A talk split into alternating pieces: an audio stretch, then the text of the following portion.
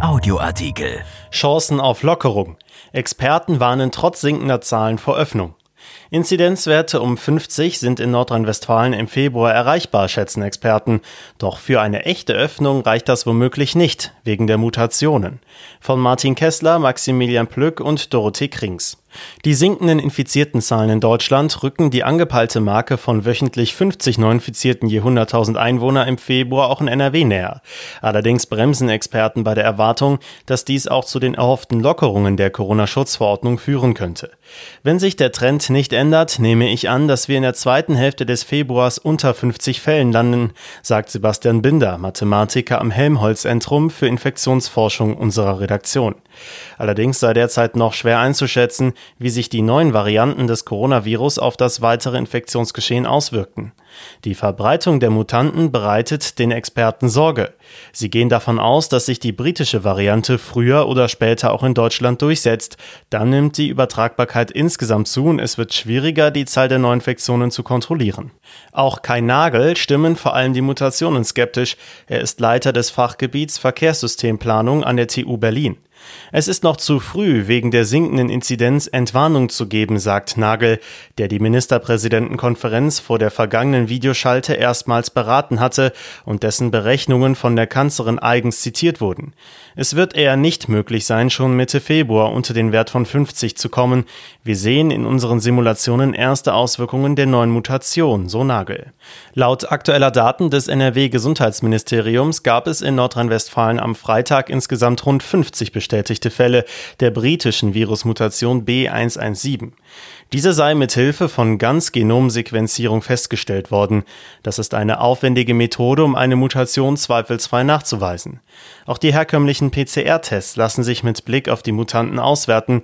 Dabei ergeben sich zuverlässige Hinweise auf die Varianten. Laut Ministerium liegen in NRW knapp 600 solcher Verdachtsfälle auf die britische Variante vor. Die Hinweise zu diesen Fällen stammten aus 39 Gesundheitsämtern. Die südafrikanische Mutation B1351 wurde elfmal per Sequenzierung bestätigt. Hinzu kommen rund 90 Verdachtsfälle aus 23 Gesundheitsämtern. Die neuen Virusvarianten sind nicht gefährlicher als die ursprünglichen Coronaviren, aber ansteckender. Das bedeutet, sie könnten dem weiteren Infektionsgeschehen neue Dynamik geben geben. Laut RKI wurde die britische Variante mittlerweile in 13 Bundesländern nachgewiesen und macht inzwischen fast 6 Prozent der Neuinfektionen aus. Die Landesregierung hält sich denn auch bedeckt bei der Frage, ob ein Inzidenzwert von 50 bis Mitte Februar in NRW zu erreichen sei.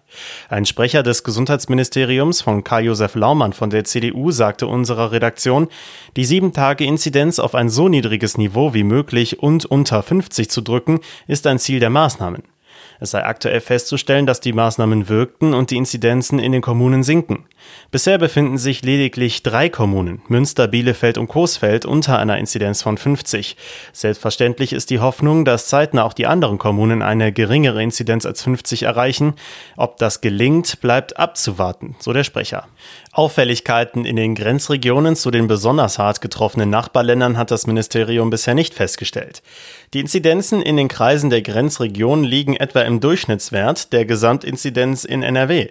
Besondere Maßnahmen sind in den Grenzregionen derzeit nicht erforderlich, sagte der Sprecher.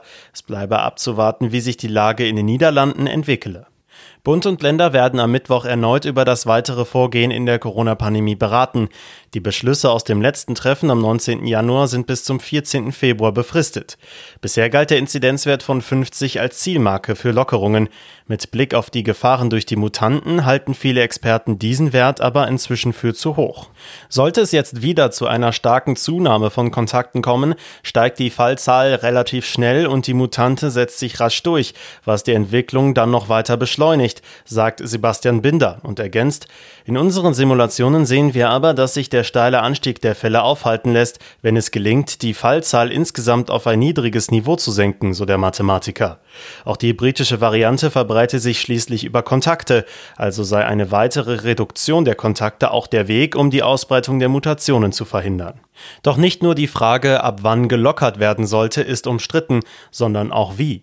Kai Nagel sagt, die Stufenpläne der Bundesländer lockerten an den falschen Stellen. Eine vollständige Öffnung der Schulen etwa wäre das falsche Signal. Stattdessen sollten die Länder auf streng überwachten Wechselunterricht setzen, zusammen mit Maskenpflicht auch im Unterricht. Das müsste durch Studien begleitet werden, um zu sehen, wie sich das Infektionsgeschehen an den Schulen entwickelt. Eine Freigabe der Innengastronomie ohne Maskenpflicht an den Tischen hielte Nagel für verheerend, so wörtlich. Mit Maskenpflicht könne man aber nun mal nichts verzehren. Dagegen kann man Museen, Freiluftveranstaltungen und den Einzelhandel mit entsprechendem Hygienekonzept in Teilen und bis zu einer Obergrenze freigeben, sagt Nagel. An Konzepten wird gearbeitet. Auf Bitten der Ministerpräsidentenkonferenz haben die Kultusminister der Länder einen Plan erarbeitet, wie eine stufenweise Öffnung der Kultur hygieneregelkonform aussehen könnte. Die Regel, am Arbeitsplatz mit 10 Quadratmetern pro Person ohne Maske arbeiten zu dürfen, hält Nagel dagegen für zu liberal. Er plädiert für Verschärfungen in diesem Bereich. Neben mehr Homeoffice wären etwa Einzelbüros oder Masken am Arbeitsplatz denkbar. Kontakte in Innenräumen ohne Masken sind generell epidemiologisch problematisch, sagt Nagel. Dieser Artikel ist erschienen in der Rheinischen Post am 8. Februar 2021 und auf RP Online. RP Audioartikel. Ein Angebot von RP Plus.